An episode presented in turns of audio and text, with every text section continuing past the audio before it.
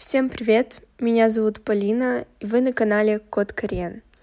Представлюсь для тех, кто в первый раз. Меня зовут Полина, я репетитор по корейскому языку.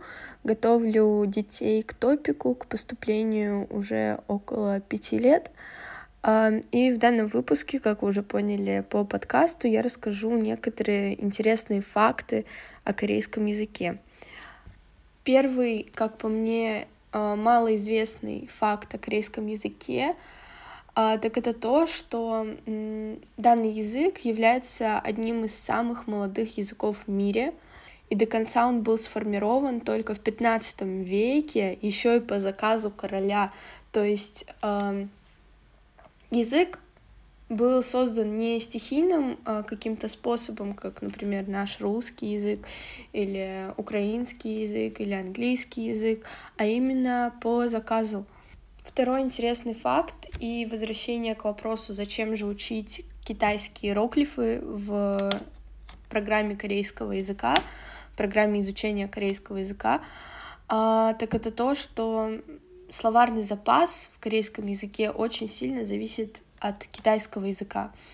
Так как корейский язык считается изолированным языком, то есть имеет грамматику совершенно другую, чем в китайском или других азиатских языках, но из-за того, что Китай, Корея, Япония связаны историей, то есть они имеют одинаковое происхождение, около 30% а, можно назвать чисто корейские слова. Все остальное — это заимствованные слова из других языков. Третий интересный факт — это первое, что я говорю на первом занятии по корейскому языку, это то, что глаголы в корейском языке закреплены, и они всегда стоят последние. То есть мы не можем поставить глагол в начало, если это не определение. Мы не можем поставить глагол в середину. У нас глагол всегда стоит последним. Это из разряда, как в английском языке есть определенная структура предложения. Это в русском языке мы можем сказать «я тебя люблю», «я люблю тебя», «люблю тебя я». То есть по-разному можем это сказать. В корейском языке глаголы всегда остают, становятся последние. Также интересный факт, который возникает э, вопросом у самых внимательных — почему корейцы всегда отбрасывают какие-то субъекты, объекты в начале предложения, то есть непонятно, а, кто говорит, кто выполняет действие. Это тоже одна из, из особенностей корейского языка, что глаголы корейцы всегда оставляют, даже подробнее их как-то описывают. Тот, кто говорит предложение, кто совершает это действие, они м, опускают просто эти слова. Например, просто могут сказать «иксым не да». Вот тут непонятно, либо я читаю, Э, или вы читаете, или она читает, или там еще кто-то читает. То есть, ну, непонятно становится, так как они это отбрасывают. Еще один факт, который, скорее всего, известный для вас, это то, что в корейском языке является нормальным использовать и корейские числительные, и китайские числительные. Например, часы мы будем считать корейскими числительными, а минуты китайскими. Еще один интересный факт для тех, кто думает, что если они выучат корейский язык, то они спокойно могут поехать в Северную Корею. Традиционный корейский язык, который изучают во Владивостоке в школе, который преподаю я и преподают 99,9% репетиторов, когда нету определенной цели выучить северокорейский язык, мы учим южнокорейский язык. Чем отличается? Отличается диалектами, большим количеством. Вообще, в принципе, языковой сдвиг э, между Северной и Южной Кореей колоссальный. Я думаю, вы сами понимаете, почему. Потому что Южная Корея, она более развитая. Например, некоторые слова в Северной Корее, они не актуальны, так как там такого нет. Поэтому, если у вас цель съездить в Северную Корею, вы сразу должны предупреждать репетитора, что вы конкретно хотите учить северокорейский язык. Да, схожесть есть, да, структура примерно одна и та же, но все-таки это эти два языка немного, ну даже нельзя сказать, что это два разных языка, но северокорейский и южнокорейский, они отличаются. Даже произношением это самая база, даже этим они отличаются. Еще один интересный факт, который, возможно, пугает начинающих, это то, что в корейском языке э, семь стилей вежливости.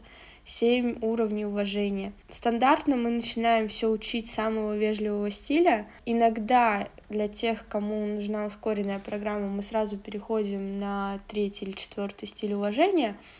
Но по традиционной э, системе обучения мы начинаем все с самого вежливого стиля. Иногда это пугает начинающих, поскольку они думают, что это как в английском, 12 времен, это все тяжело. Да, это тяжело, да, тяжело понять, когда, куда, какая буква идет, какая, почему буква П превращается в букву У, почему буква Т превращается в букву Р. Вот, да, это есть, в каждом языке есть свои особенности. Но, как по мне, не стоит этого бояться, вы все сможете. Даже если вы занимаетесь без репетитора, стили вежливости возможно понять. Их можно понять. Все зависит от вашего желания. Еще один интересный факт это то, что в корейском языке нет иероглифов. Корейский язык — это не иероглифы, это алфавит. В корейском языке алфавит, не иероглифы.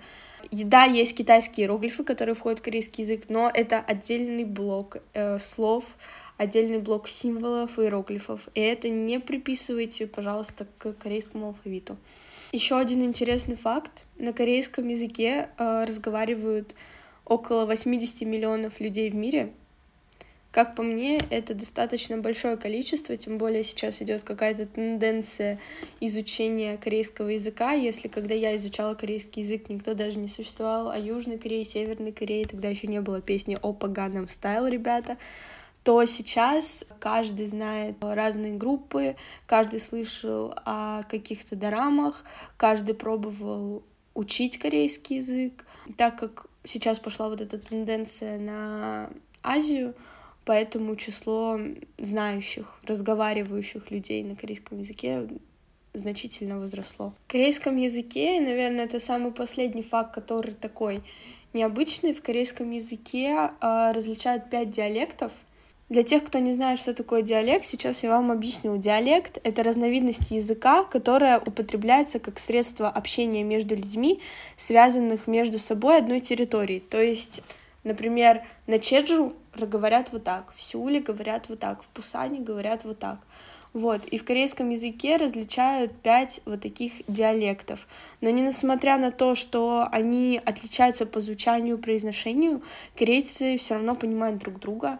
И даже вы будете понимать, там, не знаю, пусанский диалект, если э, выучите хотя бы э, сеульский. То есть, если вы выучили, грубо говоря, сеульский корейский язык, ну, это я сейчас утрирую, то в Пусане вас поймут, и вы поймете. Вот такие интересные факты. Я думаю, вам было интересно это послушать, потому что для тех, кто только начинает вливаться в Корею, в корейскую культуру, в корейский язык, э, это довольно интересная информация. Вы всегда можете написать мне в Телеграме код Кориен, Всегда можете записаться ко мне на занятия или просто потусить у нас в телеграм-канале. Там говорят очень уютно, так что, ребята, подписывайтесь, там очень много полезной информации. Все, на этом у меня все. Спасибо, что послушали данный подкаст, и всем аньон!